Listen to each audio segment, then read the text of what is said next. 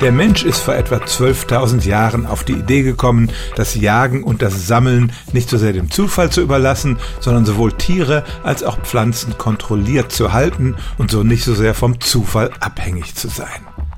12.000 Jahre, das ist ein Wimpernschlag in der Geschichte des Lebens. Wir sind zwar die einzigen Säugetiere, die derart organisiert an die Nahrungsbeschaffung rangehen, aber Ameisen machen das schon viel länger, nämlich 50 bis 60 Millionen Jahre. Und tatsächlich betreiben sie in einem gewissen Sinne Ackerbau und Viehzucht. Zunächst mal zur pflanzlichen Nahrung. Die Blattschneiderameisen haben in ihrem Bau kleine Pilzgärten, also abgegrenzte Gebiete, wo eine gewisse Pilzart wächst. Die Ameisen fressen nicht diese Pilze, aber sie benutzen ein Enzym, das diese Pilze produzieren, um die harten Blätter, die sie gesammelt haben, aufzulösen und sie so genießbar zu machen.